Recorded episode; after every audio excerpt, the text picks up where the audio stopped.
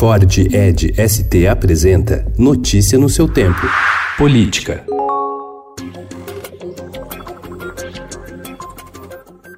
Um ano após facada, o presidente Jair Bolsonaro fará a quarta cirurgia para a correção de hérnia incisional em decorrência dos procedimentos anteriores. A operação está previamente agendada para o dia 8 de setembro, domingo que vem. A ideia é que ele compareça à cerimônia de 7 de setembro em Brasília e, ao final do dia, siga para São Paulo para se internar para a preparação da cirurgia.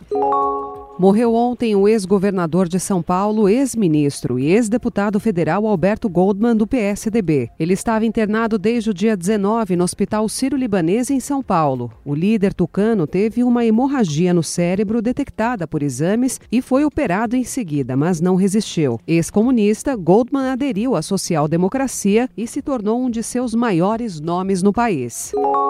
A Polícia Federal acredita ter encontrado um indício que pode ajudar a desvendar a principal dúvida que ainda paira sobre os suspeitos de hackear as principais autoridades do país. Se eles venderam as mensagens que obtiveram de forma ilegal. Numa conversa trocada via aplicativo, Walter Delgatti Neto, que confessou chefiar o grupo, diz a Danilo Cristiano Marques, seu suposto testa de ferro, que acabou a tempestade, veio a bonança.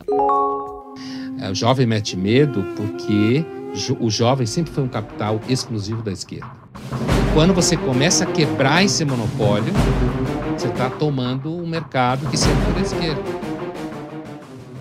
Na guerra de narrativas relacionadas ao impeachment da presidente caçada Dilma Rousseff, as esquerdas até agora parecem levar vantagem, com a versão de que o ato foi um golpe em filmes como Democracia em Vertigem, da cineasta Petra Costa, e O Processo, de Maria Ramos. Agora, o Movimento Brasil Livre lança o documentário Não Vai Ter Golpe, que mescla a trajetória do grupo e da garotada que o formou. A pré-estreia está marcada para hoje em São Paulo e a exibição em plataforma de streaming fica disponível a partir do dia 5. Notícia no seu tempo. É um oferecimento de Ford Edge ST, o SUV que coloca performance na sua rotina até na hora de você se informar.